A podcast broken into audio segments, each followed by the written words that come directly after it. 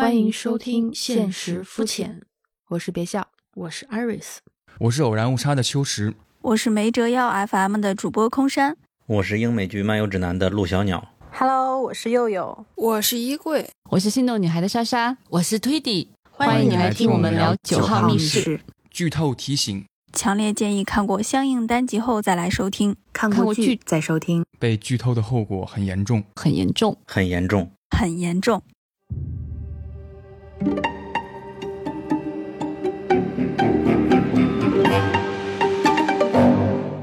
本期节目由九号密室后援会限时触眉头分会场赞助播出。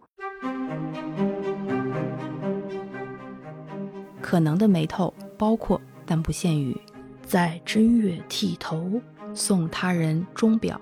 梨子、鞋子，把筷子插在米饭上，吃饭的时候用筷子敲碗，踩井盖儿，用红笔写他人姓名。让镜子正对卧室的床，开门就能看见冰箱，踩别人的影子，总念叨还没有发生的坏事儿。呸呸呸！十里不同风，百里不同俗，是福不是祸，是祸躲不过，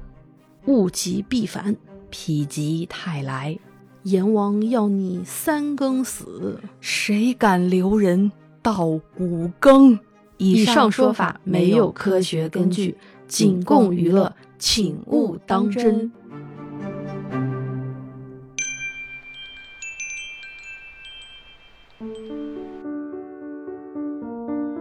今天我们要聊一聊一部还蛮喜欢的英剧，叫做《九号密室》。虽然没有就是每一集都看完，但是、啊、对对对，但是有很多都是很喜欢的那个单集，嗯，而且印象很深刻。一共有五家播客会参与这次节目的录制，嗯，刚刚大家也听到他们的声音了，他们包括英美剧漫游指南、偶然误差、没折腰、心动女孩。大家可能会分开聊不同的集数，呃，也没有什么其他的限制了。可能有的就是有台，他们是专门的对于这种文艺作品有一个对呃比较剖析偏专业一点解读。嗯、我们呢就属于外行看热闹，哎，可是我们就是还蛮开心的，能找到同好。哎，对对对，有这种感觉。什么时候谁找我们聊一下《银魂》呐？几百期呢？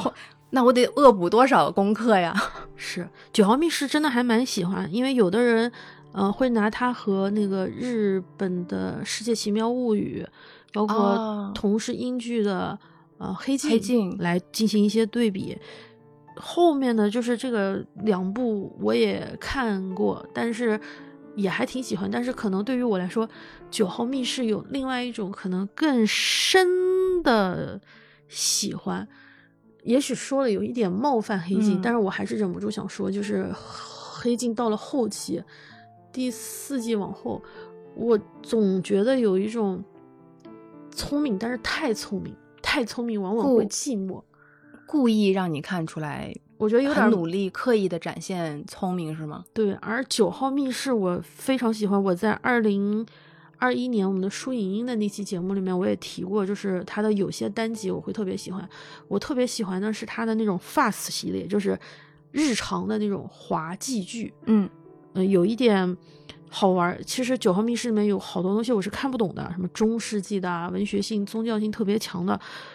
我就会走神，而且我有的时候会觉得那已经超出了我的理解力太多了，嗯嗯，我会有一点点跳起来，我也够不着它。但是就是我们这次要聊的，我就这个八零三这一集我还蛮喜欢，就是因为，哎呀，就是我们刚刚说的所有触眉头的事情。都是日常生活中会发生的。这部剧主要的主创有两个人，分别是 Steve Pemberton 和 Reese Shearsmith。我们会把它叫成二册和胖胖。对啊，二册是因为他在另外一部戏里面，一个有一个图书馆的一个借书的那个桥段。胖胖胖，这是我自己的理解，就是 Pemberton，就是你会胖。对，就是有点憨憨的、可爱的那个感觉吧，我是这么理解的。对，早期我分他俩就看发色，深的是二册，然后浅的是那个胖胖。结果到了第几季、第二季、第三季的时候，他俩就开始漂头发了，然后我就嗯，好吧。哎呀，差不多得十年前，就是刚开始《九号密室》刚播的时候，二零一四年，二零一四年那会儿嗯会集中的看，就非常喜欢看。嗯就那个时候就感觉哇，怎么会有这样形式的剧集会出现？首先，我本人是比较喜欢看短小精致的剧，比如说像之前日剧啊或者是韩剧，一般都是十集或者是十六集就结束，这个就是我的极限了。但是英剧呢，往往还会更突破你的极限，是它经常会有三集偏长，就一部剧可能就是三集或者是四集，那么也有可能像《九号密室》或者是《黑镜》这样一集可能呃一一季可能是六集、八集、九集都有可能，但是就这个集数对我来说是非常非常舒服非常非常友好。再加上更友好的是，《九号密室》它一个故事，它不需要花很久的篇幅给你讲这个故事，它只需要二十到三十分钟就能把一个。先跟你说宇宙洪荒，开天辟地，魔族和天就是族，前摇太长了那个剧，一集就是全在说这个，我确实有点儿就感觉没有在暗示谁啊，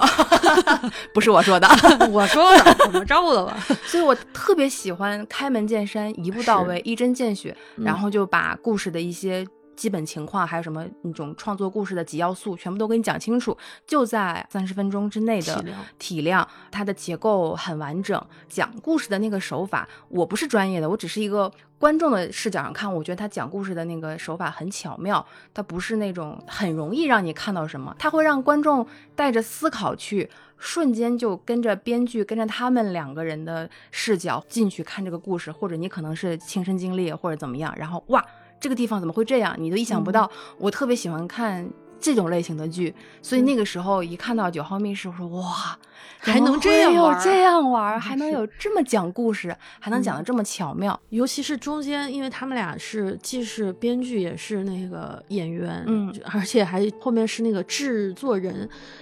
你就会觉得这两个人怎么那么厉害？他，你刚刚说到他的剧集很紧凑、很精炼，除此之外，他的台词会塞一些梗，就是放一些文学化的。甚至是带有历史的、带有某种社会事件的隐喻的，他没有那种大的制作，什么你们看我用了什么什么那种绿幕啊什么的，他很很封闭的，嗯，一节九号车厢，一个编号为九的一个房间，某一个不小心露出的一个九号的邮箱，表明这人是九号。呃，还有那个九号的垃圾桶，就类似的这种门都是牌号啊之类的。是嗯，它每一集都会有九这个数字出现，所以他说他一共是准备做九季，也就是说明年是最后一一季季了。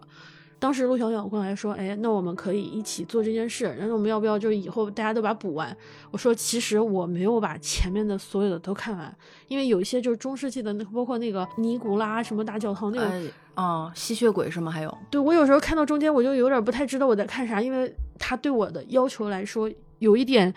高了。我喜欢那种可能我要用百分之一百一十的努力去理解他百分之九十的意思，我自己觉得我能理解百分之九十，这种是我比较喜欢的。完全不需要我动脑子的那种，可能在某些时候下饭是可以的。是的，是的，但是真正的看作品，我还是希望我能够因为看这部剧，主动的多了解一点儿东西，让我多获得了一点。我不希望它是一个什么纯干货的东西。嗯，我并不是希望看它我就能收获很多知识，获得很多感受什么的，嗯但至少有要有一点点我可以值得为这部剧暂停回味一下的那一个瞬间的这种剧。对，甚至让我就是笑到最后还记得我自己笑了什么这件事情。整个它的拍摄就像是一个扯线头，他给你一个东西，你就跟着他的线索走，结果你就发现，哎，后面会有一些合理的反转，但这些反转是特别，我不能说特别，相对是合理的，它不会像那种就是韩剧上，你你其实也知道，本来很幸福，忽然有个人得了癌症，忽然出了车祸，这个就觉得你把我当傻子，嗯嗯，就是可能我是个傻子但我但我不希望你真的说出我是傻子。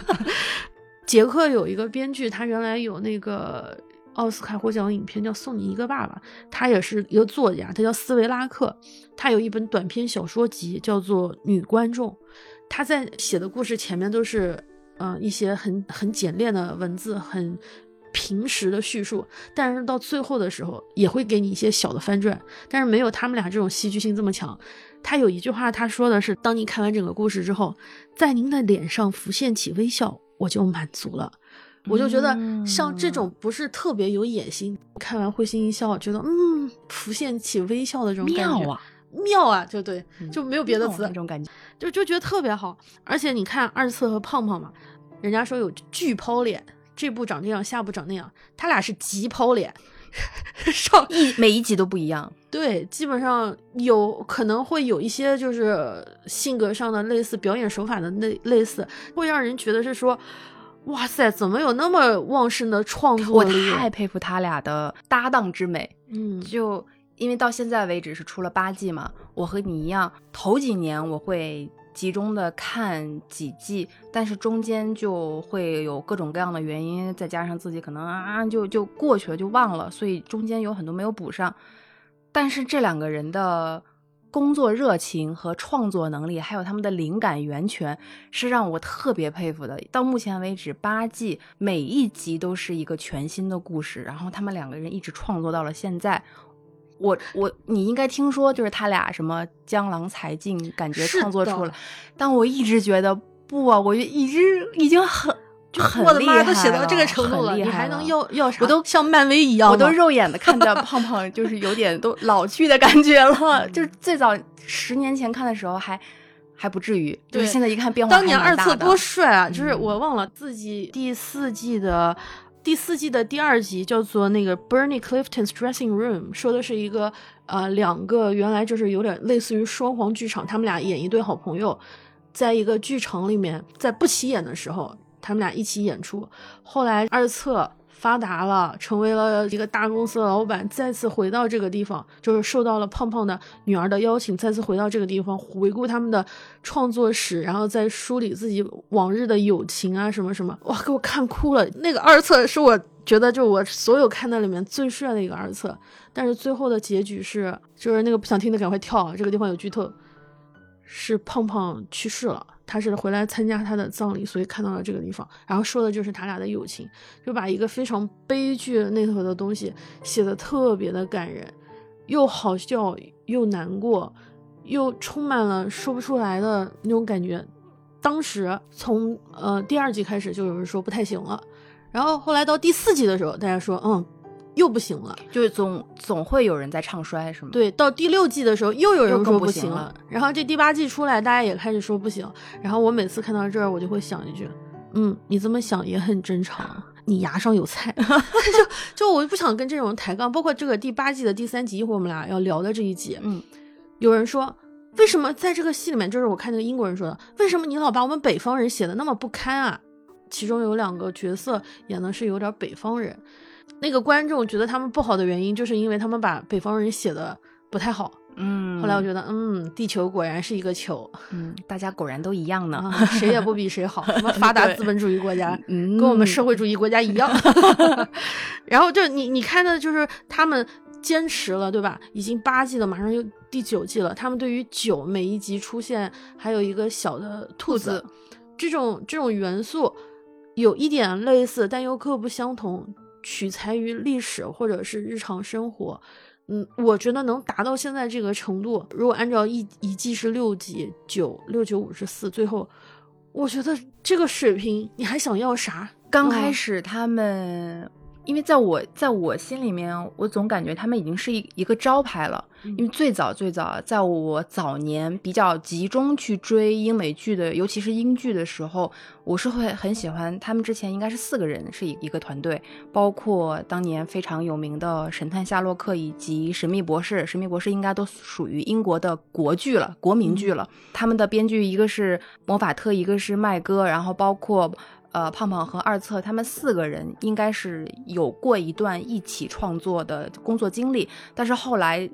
另外两位呢就去弄了《神秘博士》和《神探夏洛克》系列，然后他们两个人就在专心的弄《九号密室》。我对这四个人就特别的迷人。当时除了其实有人质疑他们两个人就《九号密室》的创作源泉有没有呃退步，也有人质疑魔法特也不行了，嗯也有人质疑神探夏洛克也是也不行了。就别人怎么说，其实不重要。对，就是他们四个人就感觉是一块招牌。嗯无论因为现在我可能确实没有像之前那么呃密切的、密集的有关注他们最近的动态，但是我总感觉这四个人就像一种保障或者安全感，尤其尤其这两位，我觉得这两位特别的专一，就呃一直坚守自己的某一种信念或者是一种热爱，然后就是无论怎么样，我们都能继续热情的创作。我觉得对于创作者来说，八季。而且不是说一季讲一个故事，而是一季可能讲了六个故事，六个故事还得重新设计结构，重新设计人物的角色形象啊什么什么的。我特别喜欢他们的那个日常的系列嘛，可能是因为就是比如说在历史和文化上面学的不太好，虽然我是英语专业啊，但是我经常看这个我要停下来。我也是，我我没有包括刚才就是我们俩。一会儿要聊的八零三，我也暂停了好多回。就是我没有办法，就是像这种剧，我一边吃饭或者是做家务的时候，就我自己的播客啊，我可以可以，就是甚至发呆，就是听不到听不了这一段就算了。但是比如说这个，包括还有一些稍微有一些口音的，就是德里女孩那种剧，我经常会说，我我听的是英语吗？就可能相当于一个就是学习普通话的人忽然听到了广东话一样，嗯，这在说啥呀？本来英音就比美音会稍微难接触一点，然后欧洲人又比美国人多了一些炫技或者是历史厚重的东西、文化的东西，我就会经常就等等，你在说什么？我得消化一下。是，但你又会发现哦，其实好多东西它文艺作品就是能打动你，你你能理解。但是你需要付出一点，我非常喜欢这种日常生活的，包括我们之前也聊过泰德拉索啊，或者是什么，呃，就是银魂，我也喜欢那种日常的 TV 的日常番，嗯，就是那个剧场版虽然很燃，嗯，但对我来说燃过头了啊。秦梦南雄我也喜欢那种日常上学放学回家，不喜欢他的剧场版，就是还没有那么喜欢，就觉得还好，有时候就觉得太长了，然后觉得会。没有那么多的耐心，我喜欢那种味道，平淡一点的味道。也就是因此，我们当时是抽签式的，就是大家根据更新的顺序随便选了一集。我当时心想，可千万别让我们选到那个呃什么。什么历史什么教堂遗案又来了，那我得做多少功课？虽然我觉得也挺好，能够多学点东西，可是我还挺害怕的。后来我看到是那个英美剧漫游指南去聊八零一和八零二，我心里面那个爽啊！我说呃，专业的剧给专业的人聊，对对对。然后我跟他们聊，我说嗯还好，要不然你让我介绍圣尼古拉，我都都有点就是哎呀。以前有一季第三季的第三集是叫斯尼芬克斯的字谜。那个字谜啊，每一行都特别难，就你理解都理解不了。剧情很好看，但是你如果真正的想把它消化消化他那些说的东西，你都不知道他在说啥，你甚至不知道为什么这句话是这么说，这个单词为什么这么拼，又非常非常的好看，整体是很享受的。是说回八零三这一集，我真的还我觉得我们真是很幸运，还怪适合我们的。你还别说，就真别说，就是这种感觉。对，八零三第八季的第三季第三集，他说了一个什么样的故事呢？他说的是一个十分迷信十三号黑色星期五是一个不祥日期的这样一位中年男子 Garris，他因为害怕会发生意外，因此在二零二三年一月十三日周五这一天，他决定不出门上班。就在他以为这样可以避免。灾祸的时候，却不想，因为收了一个快递，一桩桩、一件件的触眉头的事件陆续发生，不幸是接踵而至。就在倒霉到极点的他再也忍不了了，想破门而出的时候，却不想，原来这是妻子和治疗师的。暴露疗法就是让一个人去直面自己内心最深的恐惧，让他回顾了童年的时候某一种幸存者的阴影。就在他以为自己打碎了这个迷信的时候，却不想天降横财。作为吐槽节目观众的他，因为成了第一百万个拨打电话的人，十三万英镑的大奖花落他家。就在这。圆满收场的时候，却不想，他突然从梦中醒来，发现原来还是十三号周五。就在他以为一切都是梦的时候，却不想，妻子告诉他是他昨天忘记了翻日历。他的确中了大奖，而且他昨天接受的采访正要播出。妻子最后鼓励他破除了最后最后一个迷信。要在屋子里面撑起雨伞。破除之后，他戴上了耳机听自己节目的时候，却不想。窗外的妻子，砰！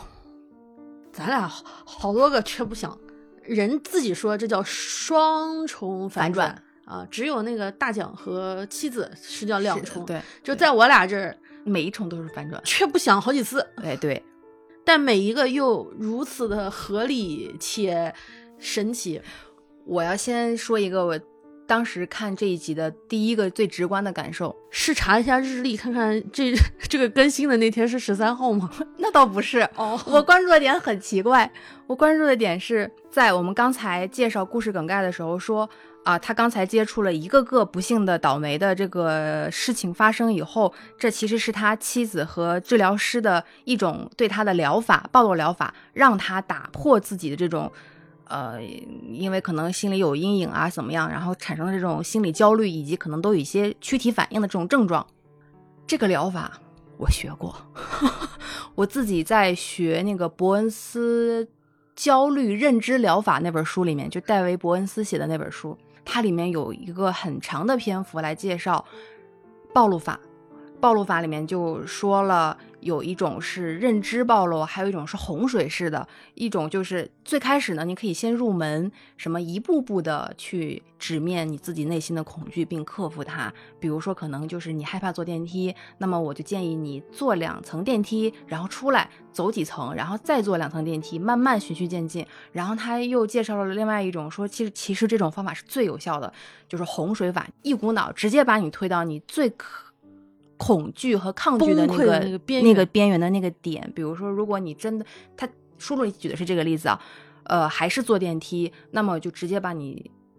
塞到电梯间里面，然后就来来回回的坐，你就永远在那个空间里面来来回回的坐，啊，是克服你这种焦虑心态的一个好的治疗方法。当时看这本书的时候，我就对这个这我说这个法肯定不适合我，然后看完这一集发现。妻子和治疗师就是用这个方式暴露法去治疗他的这个心理的魔障阴影，但是呢，大家应该听到我们的故事更改的最后啊，呃，出现了那个反转，我就说看完这个以后，哇，我说。更加坚定了暴露法不适合我。对，我觉得适合每个人的方法可能不一样哈。对，啊，Beef 里面不也有说吗？说那什么西西式的那种西方的治疗的 therapy 不适合东方的，对吧？不适合亚洲人的这种思维方式。包括我们刚刚就是开头说的那些触眉头的事件，也真的不一定对所有人来说都是一样。有些国家是这样，有些国家是那样。你刚刚说你看到他第一反应嘛？我以为是你看到那个标题，嗯，那个特别长的那个单词，所以你你看到了之后你就决定不看了。结果哦，原来你还是比较深刻的，就是说到了疗法的本身，就上升到了治疗这种恐惧。哎，他的那个治疗法其实挺科学的，但是只是说这个方法不适合我而已。对我害怕蟑螂，所以我把蟑螂用手抓住在油炸了吃掉。那你也挺狠的 你比我不行，就这种。这种模式的治疗方法可能会很有效，嗯，但是它不适合我，因为每个人本来就不一样。对我当时看到这个的标题的时候，嗯，我都震惊了。我说这是一个正常的单词吗？我看了一眼，我只是我我只知道这个单词怎么读啊？这个单词 pa para para scavide phobia，对 phobia，你可以念成别的方法嘛？对吧？Friday the thirteenth phobia，对吧？就是其实它就是这样。那个 parascavy 是希腊语的周五的意思啊，decatrio 是十三的意思，phobia 就是恐惧，嗯，对某件事情恐惧。我读的也不一定准，万一人家那个希腊可能也有点口音啊什么的，但大概就是这个意思。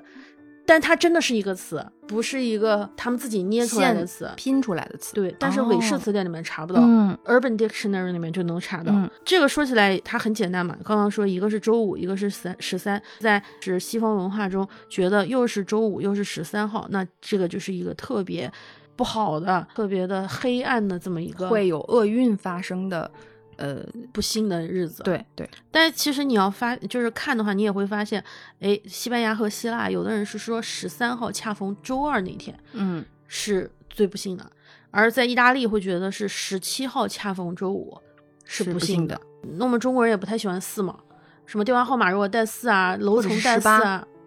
对十八层地狱去。啊，对但是有的是有有有的人又很喜欢八，一路发什么八八八，对对对，就很就很奇怪。而中国人可能相对不太喜欢单数，会觉得单月单日在某些地方啊，嗯、结婚不太吉利，所以至少得有一个哦双的，嗯，就这么一个很特别的。那我们中国的就是社交平台，比如说微博上面，不是经常有那个周一恐惧症吗？嗯，对，每一个周一都不用恰逢一个什么，就每每个周一都都都很倒霉，是。然后我那天看到有一个那个有个人说，不调休的话，嗯，周五还蛮可爱的。哦，那倒是，那那那那谁说不是的？那周五还现实肤浅的更新，对啊，我最喜欢周五了，其实，嗯，最好是周五的傍晚，哎事儿都做完了，我觉得我还有两天。对，说回来，从一九九五年开始，芬兰为了提醒大家，可能在这个十三号恰逢周五，大家都会有所顾忌，说觉得今天不是特别幸运，会觉得今天某一种就我们用中国话说，可能阴气比较重，啊不宜出门，对，所以他们就会，呃，黄道不不吉日，嗯所以他们就会设置一个叫做 National Accident Accident Day，叫做国家意外日。嗯他们的那个红十字基金会会推广一些活动，让大家比如说小心家里煤气有没有漏啊，门有没有锁好呀，哦提醒大家全民对于这种意外的一个细节的疏忽，因为日常细节的疏忽而有可能会造成的一些不太好的事情。哦，那这个其实也蛮好的，是一个警醒的那个提醒。对，二零零八年的时候，荷兰的保险统计中心呃发布过一个数据，是说和普通的周五相比，嗯黑色周五发生火灾和偷盗案的概率其实更小，嗯因为大家在当天会更加小心，而且有的人就不出门，会一直待在家里面。所以从数据上来看，至少在荷兰开车。当天会更安全因为一般的周五的，就是交通的平均的赔付的这个案件率大概是七千八百件，嗯。但是如果正好这天是黑色星期五，这个数值平均数值只有七千五。在我们那个八零三里面，其中有一块儿啊，二测就是说说那个引用了一个数据，在黑色星期五入院的比率会上升百分之五十二，他就引用到这儿，他就因为这个吐槽电话后来赢了十三万，可是事实上。就是二测他们胖胖他们也是从 Wikipedia 里面抄的，这只是前半部分。对，但是后面还有一个说的是入院率，其实它的数字非常小，所以它的那个对于整个分析并没有特别的有借鉴意义，并且没有其他方面的就是事实可以非常有力的证实这一支撑。这个这个论点。对，的确是这个，但它没有办法证明是因果，可能是某一种相关，但它甚至相关性都没有办法是说可能就发生了这么一个一件事情，对，但是如果你选择相信前半句话而不看而后半句话，后面的解释的话，那黑色星期五可真的是很倒霉。太糟糕了。嗯，关于十三为什么会让很多国家会认为是厄运或者是不幸的一种代表，是源自北欧神话里面说有十二位神明受邀参加了瓦尔哈拉神殿的晚宴，而邪神洛基就是嗯 Loki。他到他的到来毁掉了这场晚宴，使参加人数变成了十三。参加者随后遭受的厄运，就使十三这个数字变成为一个受到诅咒的数字。嗯然后基督教徒也会认为耶稣在周五被钉在十字架上，那幅很有名的画《最后的晚餐》，他的宾客人数也是十三人，而第十三个人就是嗯当时怎么说来着？是那个呃犹大这个叛徒。所以呢，种种刚才说的这些传说或者包括神话的一些来由，十三确实是一个会带来厄运或者是开启一系列不好的事情发生的这么一个开端。嗯，而且按照戏里面的说法是，圣殿骑士团被法国的菲利四世处决的那个时间，就折磨处决的日期是一三零七年的十三号的周五。普通的一般公开处决是在星期五，绞刑架有十三个台阶，所以、呃好像也不是嗯，都都不是什么很好就的，所以所有东西加在一块儿，佐嗯证了彼此，显示这是一个不太好的数字对，好像就反正你在这一天处处是倒霉。雷，呃，你也不知道，反正就万事诸事不宜。对，诸事不宜。看回戏的本身，我们之前已经说了一下它大概的故事的故事的情节，嗯而它的情节里面埋了非常多呃细的那种触眉头的事件，嗯，我大概统计了一下，在他得到大奖之前，一共是有九个不同的眉头。可能啊，就是有一些是我没有发现。如果大家看了之后，哎，能把我九个补成十三个，嗯、也欢迎告诉我们。嗯，然后我们也学习学习。我那我们就按照一个大概的一个顺序来说一说他这一天触及的各种他多觉得不好的多少不好的事情。最搞笑的是，他俩还参加过一部戏，那部戏叫《好兆头》。首先最开始的时候，就他当天决定，哎，我不出去上班了，对，我在家待着。他准备往外看的时候，突然一只喜鹊一只喜鹊飞了过去。在西方呢，就尤其是在英国嘛，一般就是说不同的喜鹊的数量，你看到了一只，那你可能就会要悲伤了，要遇到伤心的事情。嗯，如果看到了两只，你就会觉得，哎呀，我要开心了；三只，我会有喜事儿；四只，啊、呃，会有某种新生；然后五只，我会捡到钱；六只，就五只如果是捡到的是银子，那六只我捡到的就是金子金子，嗯就程度往上，就跟什么我们说叫一骂二响三感冒，就是打喷嚏打一个、两个、三个，呃，对对对，数量不同，程度不同。有些人说的是，一骂二响三感冒但也有人说是一响二骂三感冒。哦，就是其实这个东西，就我觉得没有一个它它它就没有科学依据。是 在我的理解范围里面，我一直觉得喜鹊，我见到喜鹊是好事儿。对吧？喜上眉梢，是有的人就会就是非常的信这种东西，可能遇水则发，就是那种、就是说的非常我觉得这个安慰安慰别人很有效，就是用、嗯用于一种安抚别人。如果别人正好遇到了一些什么倒霉的事情，用这一套安抚别人是很有效的。嗯，反正就是说，如果真的看到了喜鹊，就是一只嘛，会要伤心了也没关系，你就亲一下你自己的那个手手背手背可能就能化解了。那就比如说你要打喷嚏嘛，然后你觉得那个三个不行，然后后面中国人也没说打四个喷嚏怎么样，你再多打一个，而且就打一打一连串，哎对，然后，这个是当时的第一个眉头，也就是他们当地信的一种像迷民信的民间的俚语。紧接着，之前他他他说不出门，来了一个邮差，女邮差，呃，快递员说你必须得签这个周五了，你今天不签，我周末放不了假，不想让他进来，但是他非说自己就是憋不住了，就用了借了二侧家厕所，他进去了，进去以后，好巧不巧，门锁坏了。哎，门锁坏了，出不来了，而且他们家马桶也坏了，就是在二侧去找那个螺丝起子的时候。在楼上遇到了黑猫，黑猫这个黑猫就是在我们中国里面不是黑猫警长，还有那个滴当啷咚啷，哦，这是葫芦娃，哎呦，这是葫芦娃。串台了，黑猫警长是怎么唱来着？忘了。对，请看下集，啪啪啪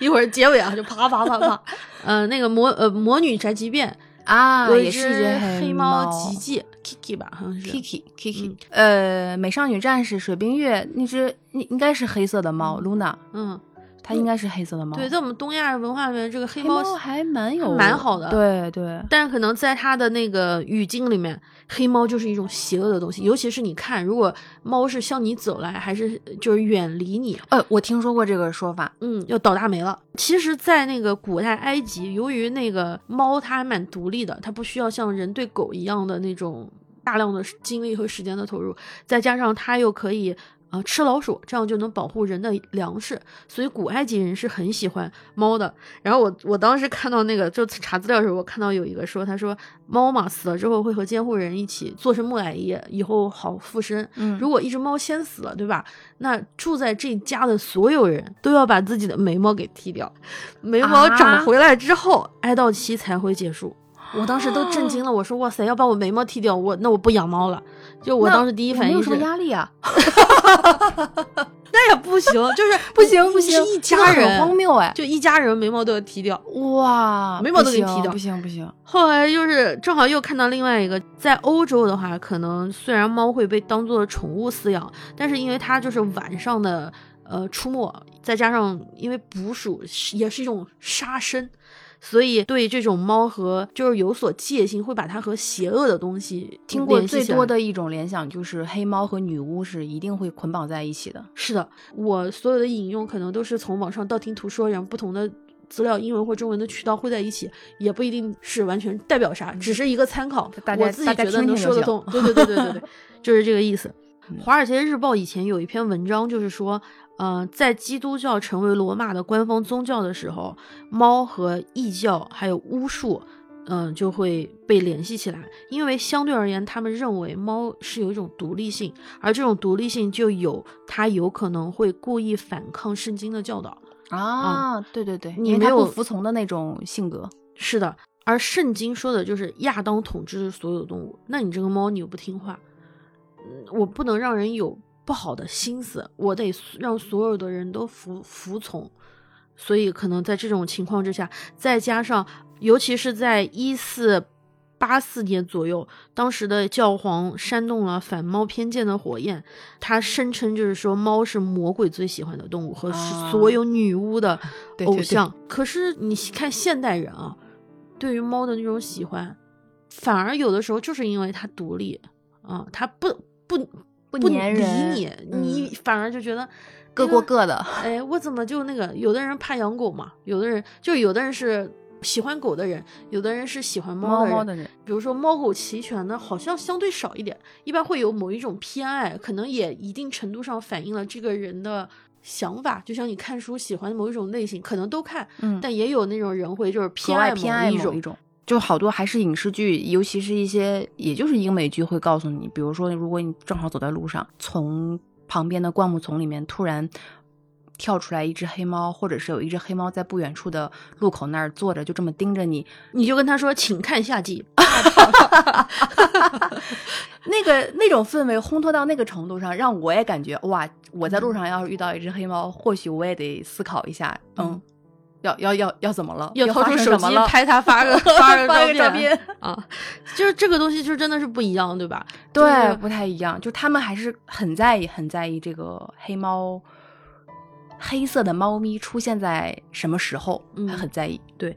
说到那个地方，就是那个戏里面嘛，他出现黑猫之后，他是抓猫嘛，床底下有一只小兔子，就是他每一集都会出现的这个小兔子元素就出现在那儿了，他为了抓猫被猫挠挠了衣服在抓的时候被床给撕坏了，身上又淋了水，非常狼狈。非常狼狈。嗯后来他就想，哎，那那我现在就下楼，因为楼下有一个送快递的人在他们家厕所。对他本来不想让这个进来的，后来还是让他进来了。那那现在就是把猫赶走了，他得下去应付另外一个大麻烦的时候，对，正在他下楼的时候，一个梯子赫然立在了他们家，仿佛就是是从天而降，就立在了一个巨物、巨长的梯子立在了他们家，从二楼到一楼挡住对，了他的路。路，其实你可以钻过去，要我们中国人啊，就猫着身就钻过去了。对，，怎么着都能过，怎么着都能解决。他就被那个梯子给拦住了。，对，这会儿就贡献了第三种，呃，有关迷信的说法，就是不能从梯子下过。对，其实你说能不能钻？能钻，当然能了，但是某种神秘的力量告诉他，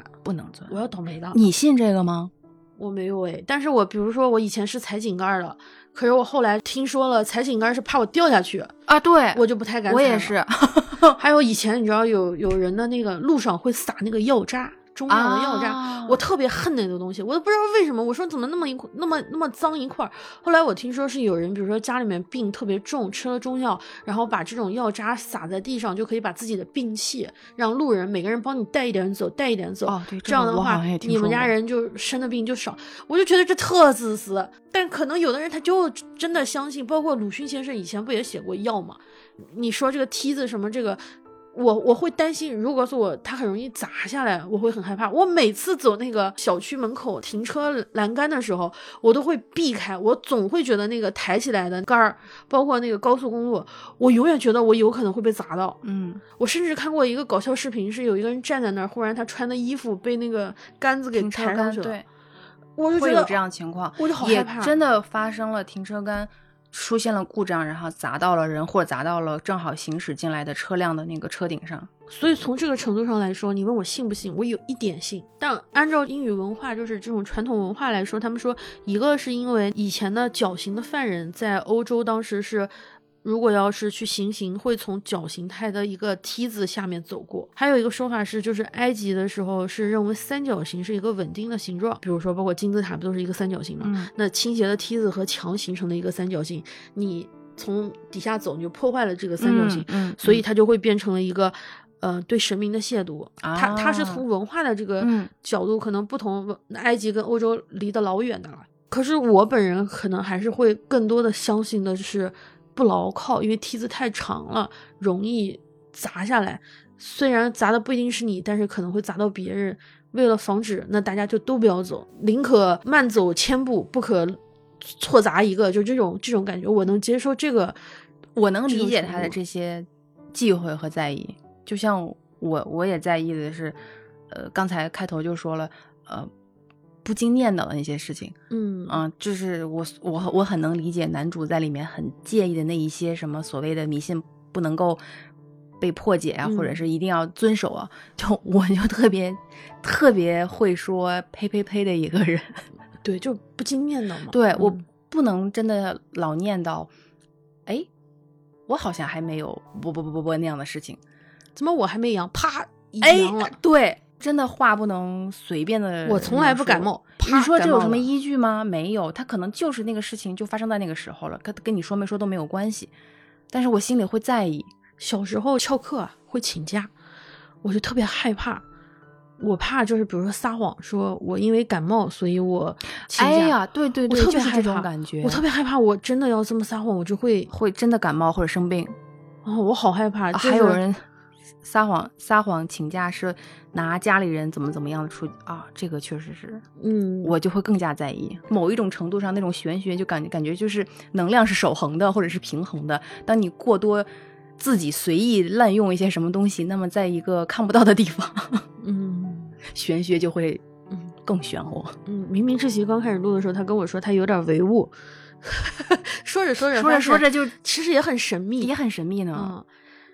紧接着就是他不是拿拿那个梯子嘛，那个梯子上顶就不小心碰到到了他们家的有个马蹄铁，啊，对对对，房顶上面的挂嘞。其实这个点我啊到现在也不是特别明白，就是嗯为什么会那么在意。因为铁在那个古代的时候是一种非常重要的、容易加工嘛，就是对你嗯加热了它就能打成某种形状，然后冷了它又会成为一种坚硬的东西。尤其是马蹄铁，原来马那种马是一种生产工具似的，它能保护马走更长的时嗯，马间，的马的马蹄，对，让嗯东西很坚硬，而且这个东西坏了之后你可以再打。东西它就可以一直用，所以那个铁对于当时的人来说非常的重要。那马蹄铁如果要是向上的话，就相当于是在承接某一种来自于上天的接我们接财一样，就那种感觉。嗯但如果要朝下的话，那运气就会非常的不好，好运就会丢掉。也有人说，就原来爱尔兰有一个叫邓斯坦的一位铁匠，他后来成了一个坎特伯雷的大主教。在那之前，他做铁匠的时候，有一天魔鬼走进了他的店里面，让他给自己的马打那个铁蹄的，就是打那个马蹄铁。结果邓斯坦发现，哦，原来你是魔鬼，于是他就在魔鬼的脚底下给魔鬼打上了那个 马蹄铁，然后让魔鬼觉得特别疼，因为马的脚上全是那个脚趾，所以它不会疼。但是如果是魔鬼，就这个地方我觉得特别离谱，都是魔鬼了，他怎么会让你在他的脚上打呢？但是神话归神话嘛，嗯传说就是这么说的。魔鬼因为很疼，所以就跟邓斯坦说：“你帮我下了，下完了之后，我答应你的请求。”然后邓斯坦说：“哦，那只要有马蹄的马蹄铁的人家，你以后都不要去骚扰他。”于是魔鬼答应了。哦我终于明白他为什么在意那个马蹄铁挂在自己家房门的嗯那个上面了。就厄运看到会离开。我看到这，我觉得特别离谱。我说，要是魔鬼这么讲道理的话，魔鬼还是魔鬼吗？对呀、嗯你要做一只叛逆的魔鬼啊，做一做一个叛逆的鬼。这就特别像好好好兆头里面那个魔鬼一样，魔鬼还有魔鬼的坚持。最好笑的，我觉得这个魔鬼有人的思维啊。是，而且就是这个让我想到我们以前就是老家好多人家会在自己的门上面放个小镜子，哦，哎，到底是放镜子好还是不放镜子好？就是说如果你那个某一个煞位可能就是会恶灵或者是邪气，那么嗯有一个镜子就可以把这东西挡掉。然后我有一次看到一户人家两两家门对门。两两家都有镜子挂了，然后门对门，我心里想，互相我想这是光的原理嘛，就突突突突一直在那个中间，这个这个能量场的这个能量好奇怪哦。这一块磁场很复杂，这样的话，邻居关系就会很很尴尬，因为你把你的门上挂了个镜子，你就是把不好的东西挡出去，那挡到谁家呢？不就挡到另外一家？对，损人也不利己，嗯，就一切东西都说不清。嗯、我们的那个二册不是把这个马蹄铁弄完了之后，又摔了自己的领带，夹到夹到了了那个呃梯子中间，他用剪刀给剪开了，结果这时候自己又摔了。倒霉的事情是一桩接一桩的降临在他身上。对，这个梯子就是被锁起来的那位快递快递员的求救锁匠师傅。对，嗯、来的。那锁匠师傅也特逗，锁匠师傅带了一个自己的孙女儿，说因为那个临时被叫来啊，自己要顺便看一下。要照看孙女。然后他媳妇儿是一个马上去参加一个大型表演比赛的舞蹈演员吧，应该是。对，一位演员啊，非常的高，还带着更高的孔雀羽毛。这个时候，二次崩溃了，再次崩溃，因为在地中海文化里面说，恶魔的羽毛就是呃不是不是恶魔孔的羽雀孔雀孔雀的羽毛，那个孔雀的眼就是恶魔之眼，就是恶魔之眼，嗯它就是代表了某一种勾魂的东西。但是孔雀其实在中国，我们原来去那个玩儿都会买那个孔雀毛，还有那种弄成图案的扇子。对，在印度，孔雀是国鸟，印度的国鸟，它是非常好的一种象征，它代表了一种高贵皇室的气质。可是，在希腊神话之中，原来就是说孔雀的眼睛是奥古斯，一个白眼的巨人。反正那些希希腊的这个神有点乱复杂啊，不是宙斯啊、赫拉啊，就什么关系也不是很清楚啊，然后就发生了什么什么乱七八糟的，就打架了。最后，宙斯的老婆啊，王母娘娘，就我我自己一直这么记，王母娘娘赫拉最后把她的白眼弄下来了，取下了她的眼睛，放在了她自己最喜欢的鸟孔雀的身上。于是，孔雀的尾巴就既代表了阿古斯的警惕。因为他有一百只眼睛，他睡觉的时候一百只眼睛不会全都关，如果他全部关上，他就会面临死亡。而赫拉又代表了一种嫉妒、愤怒、负面的能量。我最喜欢、最喜欢的版本是说，希腊罗马文化里面他们会烤孔雀，据说孔雀吃起来应该味道跟火火鸡类似，就烤出来也差不多。但是希腊人会在把孔雀烤完之后拿回来，再用蜂蜜把孔雀的羽毛粘回去。我一想这个大型的烤火鸡，我就觉得特有意思。用蜂蜜，他们怎么想的？我的妈呀，太聪明了古人智慧，哦但！是也很荒唐啊。就又荒唐又那啥。各说各有理，但是呢，男主是什么都信。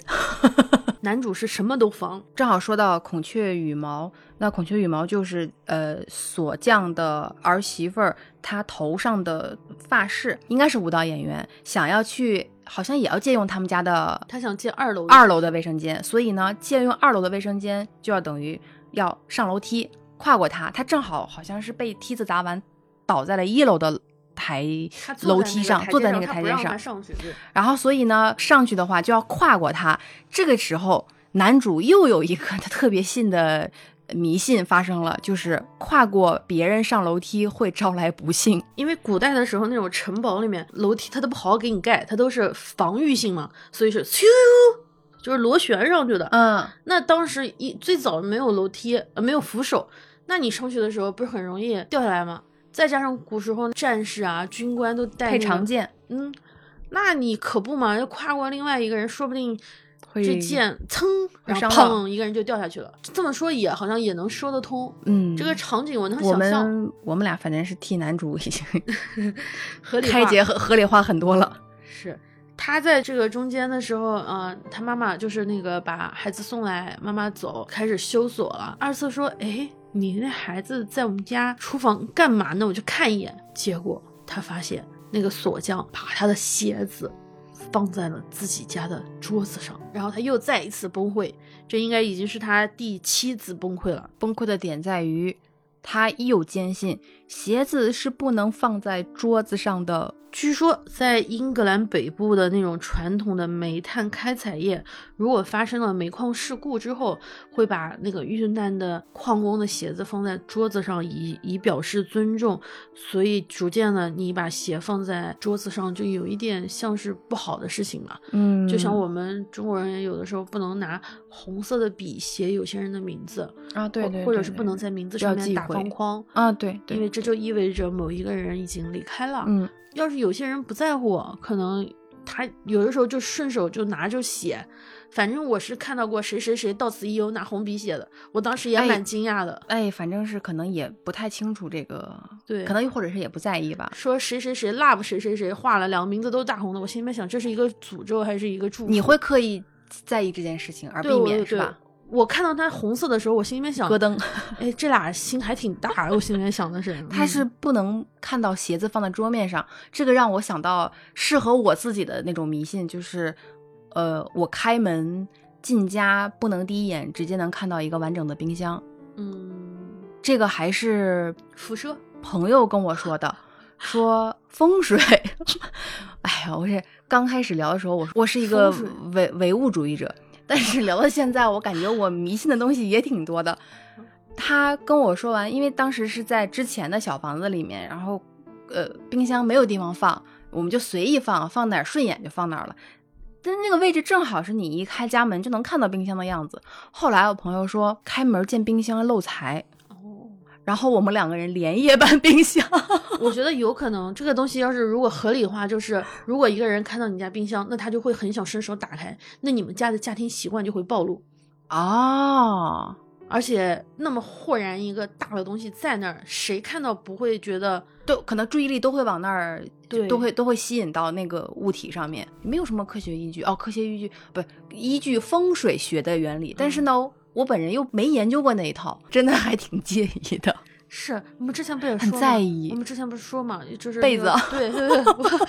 我的前同事自从说那个被子有那个啊，你今天铺的还挺好的，主要是迎接你。就是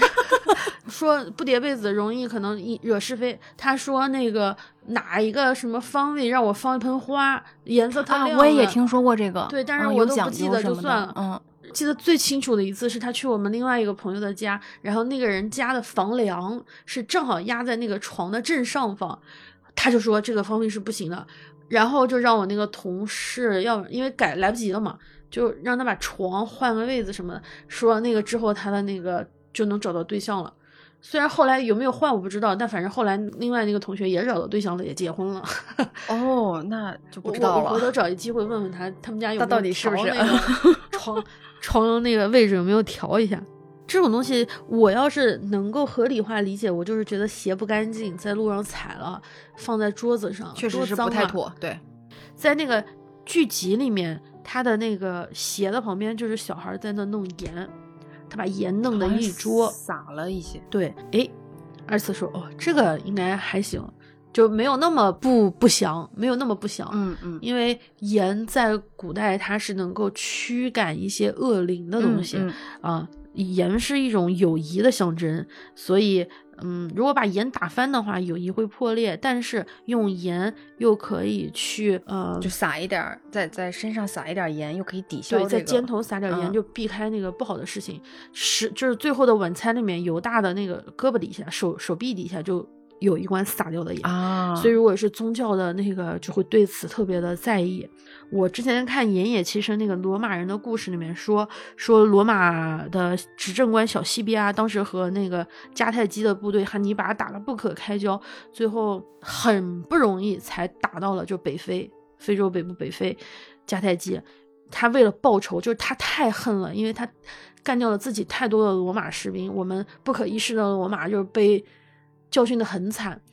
最后他的报复的方式就是在迦太基的地上撒盐，撒盐。这样的话，就是说再也寸草不生。而且盐是很贵重的一种经济的产品，那你没有了盐，当地人的生活也会很惨。但这个说法，有的人说也有可能不成立。他好像就是也不能因为用盐把地就变成什么碱地，但是这个我不清楚。但是有这么一个史实的一个这么一个记录。是生命中的盐呢，是不愧是盐 啊！在这些发生了之后，后来他们被锁进了厕所，一起去聊，说：“哎呀，你经历了这些这些，逼他们说现在你看几点了？”后来嘛，就发现啊，原来其实前面这一套都是直面恐惧的暴露疗法，让你强迫自己在意现在就是星期五，或者是今天就是十三号星期五，然后你就在面临你处在当天会发生一些什么样的事情。然后就像那个健身房的歌曲唱的一样，What doesn't kill you makes you stronger。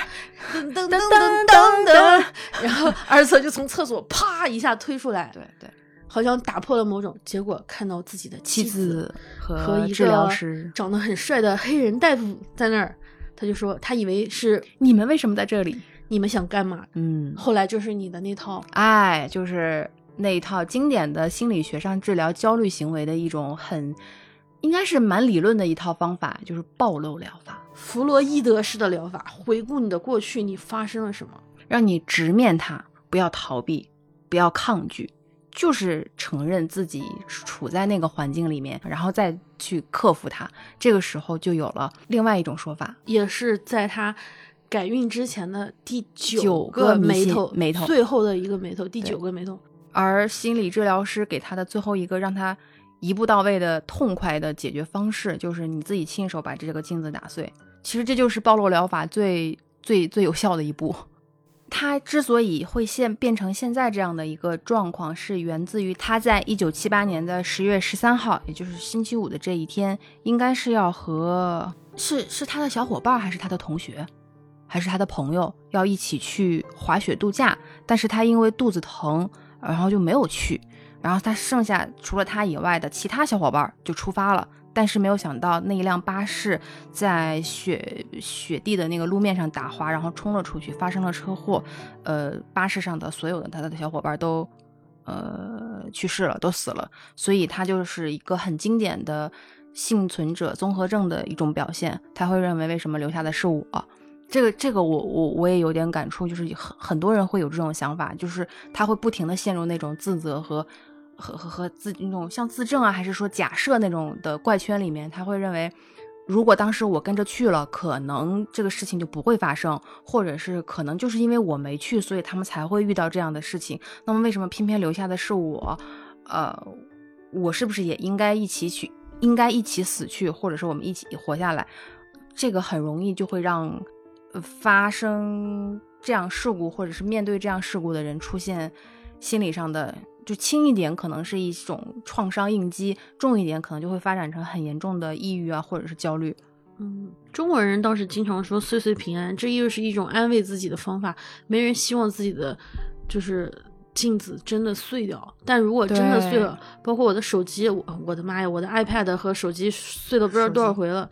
一定要买。当然，就是你家里面，你任何一个物件掉地上有碎的裂纹的时候，我心里还是会咯噔一下的，我就会忍不住说一句：“啊，岁岁平安，岁岁平安。”嗯，好像是一种安慰自己的方式。有人说是因为古代的时候，呃，那时候占卜靠的是镜子，然后把镜子放在水里面做一种镜面占卜，所以如果要是碎掉了的话，可能会影响人的这个运运势，长时间的运势，你就不知道未来会怎么样了。还有一种说法说的是十六世纪末的威尼斯，因为当时的玻璃做的镜子的背面是银银箔，嗯，非常的贵重，而仆人如果不小心打碎了这面镜子的话，他需要。赔工作很多很多年才能赔偿得起一面镜子，因此，那打破了镜子需要七年，会带来七年的厄运。呃，罗马当时有一种就是说一周有七天，罗马的柱子是在七根柱子上建立的。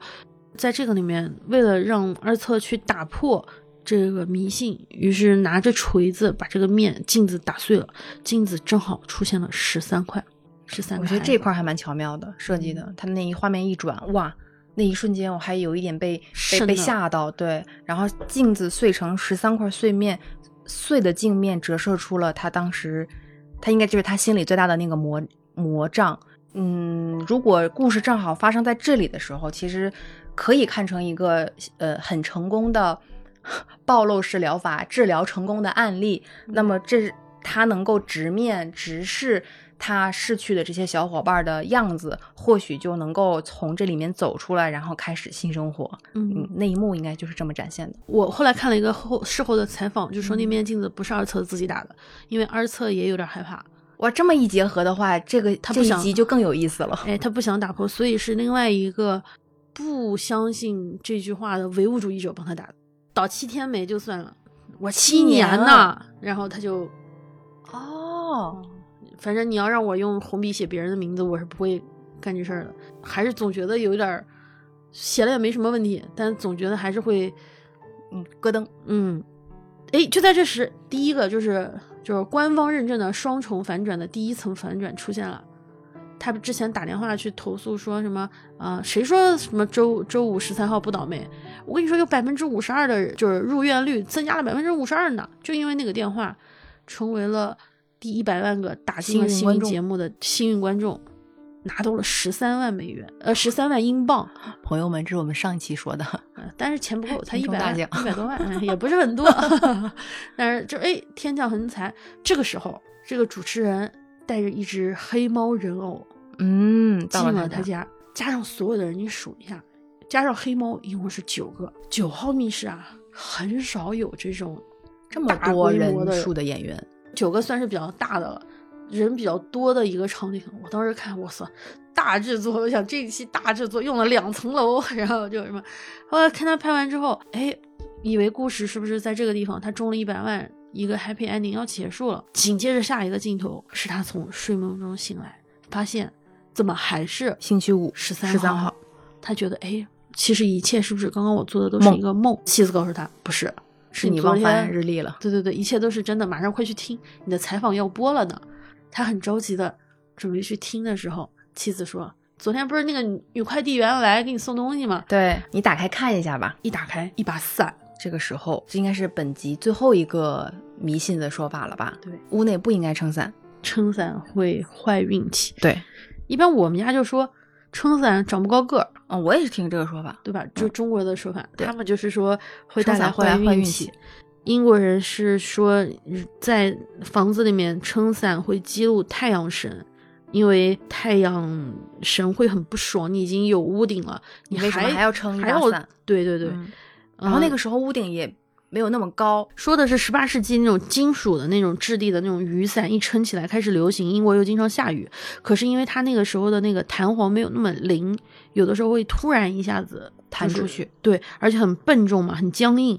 嗯，如果要是在室内打开的话，一个很狭小的空间，可能会使人受到很重的伤，还有可能会把东西给打碎。在这种情况下才说，哎，你尽量不要打伞。而且一般打伞不是有雨，就是下过雨，那你总是湿的呀，或者是有一些雨水也不太好。渐渐的就变成了一种迷信。还有说法是，尤其是黄色的伞，因为那个恶魔身上有股硫磺的味道，硫磺是黄色的。哦反正最后在他打开伞收完之后，他太太高高兴兴的去上班，因为是一个周六嘛，他在家里面，美滋滋的戴着耳机听自己昨天的采访，然后嗯画面一转，是从窗户里面透露出来的，他的妻子打着伞，嗯，一辆车过来，砰的一声，剧集还说这个结尾看到他中奖的时候，我第一反应是这后面肯定还有东西，嗯就不会那么顺当的成为一个那么俗气的故事。我当时的想法是这样，但是这个结尾让我有一点点觉得有点平了，就是我可以料想到，因为我可能对那个他们俩的预期值会更高。以前我看过比较非常喜欢的几集的反转啊，呃，第二季的第一集是发生在一个车厢里面，一共是六张床，这个是九号的一个车厢，是上下铺那个，对对对，上。中下铺，你应该看过。对对对对，他们不同人之间的那个真的是意想不到，对对。对结果到最后的时候，发现死的人不是那个人，那个醉汉啊什么，这个就具体我不剧透了哈。他的结尾最后 ending 大概也只有五秒到十秒，但那个 ending 我觉得特别特别好，让我有一种啊是这样意想不到的感觉。另外有一集是第四零三集，第四季的第三集叫做搬家，它是有一种倒叙的方式，然后先发生了一个什么事，十分钟之前是什么样，十分钟之前是什么样，十分钟之前是什么样，最后的那个结局也是反转的，就是这这两集都是我特别喜欢的，我会觉得啊。还能这么说故事？那个结局的反转真的是我觉得反转到揪人的，嘴都上张开了，半天合不上的那种。对对对，那种就是我现在说不出话的那种震惊。说那么多，还不如就让大家去看。我看有人说，也许他的妻子没有死。我当时心里面想，嗯哦，这个观众还挺有想法，说不定只是伤了，还挺积极。嗯嗯，所以你应该就明白我刚开始为什么说暴露疗法对我不适合。就无论妻子最后是因为这算就是一个开放性的结局嘛，让你自己去想呗。但是无论他的妻子到底是因为呃车祸去世，还是因为车祸受伤，男主会再一次比之前更严重的陷到这个这个这个这种循环里面的。他可能下一次在治疗他的心理障碍、情绪障碍的时候，你就不能再用暴露法了。那还能用啥法？其实他在里面，嗯，说到了一个方法，我觉得还挺有意思。虽然他只是很很随意的说那么一口，就是他们三个人被被关在那个浴室里面的时候，锁匠应该是胖胖吧，他会。采取了一种治疗，是两个人想象一些美好的场景，想象你们正处在一片一望无际的原野上，然后什么风和日丽啊，风轻云高啊什么的，然后这样会让你们在一个比较密闭的空间里面，慢慢的能够放下，呃，没有那么着急，没有那么焦虑，你的心绪就能够平稳。在这个时候，他们不就在跟男主聊嘛，聊，你看星期五其实还是发生了很多。好的事情的，比如说他可能是工作日的结束，他可能是黑色星期五打折，我还买了一台大彩电。他说也是有很多好事情发生的，而你所谓很忌讳的，比如说可能也会在星期五发生的一些不好的事情，事情就是发生了，但是它和你是没有关系的。了解到这一点是很重要的，就是事情它它的确是发生了，不管是好的事情还是不好的事情，但是它不是因你而起，所以你不应该把自己所有的。感觉是所有的情感，或者是背负的一些道德枷锁啊，还是你的一些价值观，全部都觉得啊，我是因为这样了才会发生某一些事情。那么好事可能还好一点，但是如果真是发生了很多意外状况的话，很多人会觉得这事情是由我开始的。所以他在里面说的那一句话，其实就是一句很一步到位的安抚人的话，就是事情的确就是发生了，你要接受它这个事实的存在，但是它不是因你而起的。你不要去把自己归责为我害了谁，或者是我导致了什么样的事情发生，其实就很能很能解释他为什么一直对他那个小时候他的同伴死亡一直不能够释怀的原因。嗯，呃，因为刚刚我们前面已经说了好多出眉头的，嗯，要你要再说，我还有好多好多，就是可能我不知道是不是我们家。以前的这种听的比较多啊，什么小孩不能吃鱼子，要不然不会数数；不能吃鸡爪，要不然手写字会丑。还有什么开车就是不有婚车的车队嘛，在我们那个不能走回头路，要不然婚姻会不幸福。还有什么不能带着柿子去看病人，还有不能吃耳耳屎。我心里面想，谁吃耳屎啊？就是，但是不是说说吃耳屎会变成哑巴，就是啊，这个我听说过。还有什么？还有一个是不能在那个你衣服破了你要缝，那衣服一定要脱下来缝，不能穿在身上就是这么缝，要不然的话会把自己刺到还是怎么着？反正就是也不能有些我觉得能说得通，是因为生活中真的这样可能会有危险，包括我刚刚说梯子会砸到人。是的，但我有的时候会选择，就是可能如果你忌讳这个，我就尊重你。我就你让我不踩井盖，我就不踩。嗯，我不跟你犟，就非说我踩一下也没关系。我踩一下怎么了？我偏要踩。对对，那我自己一个人可以。如果别人介意，我还是最好不要这样。但我另外一个方面，我安慰自己的方法就是，我只信好的。嗯，我不信坏的。嗯嗯。有一种说法是，你抬起你的表，嗯，正好看到十一点十一分，嗯，就是有人在想你。还有一种说法是，只要看到两个数字是一样的，十点十分，七点七分。十二点十二分，只要前后都一样，那就说明有人在想你。啊，就是你正好看到，对啊，无意中你抬到看手机或者你别一直守着没用啊啊，就是不经意之间，嗯，对。我每次看到这个就哇哇哇哇，你看你看你看，然后我就会忍不住想截图。这是一个积极的盼头的那种。信相信信某一种东西是，然后我我出去忽然之间哦，那个光反射出来一个特别好看的光，有个彩虹，我就会告诉我自己，哇哦，今天我要走大运了呢。通过这种虽然我觉得也不是很科学的方法，但我愿意接受这种积极的心理暗示。啊，我也是啊，也许每个人可能有不同的体验，或者对结尾有不同的解读。嗯，再或者那些俚语，你相不相信呢？你在不在意呢？你看完这一集以后，会不会格外在意它里面出现的那些元素对你有没有什么影响呢？嗯，还是说我们中国人不信这种外国的，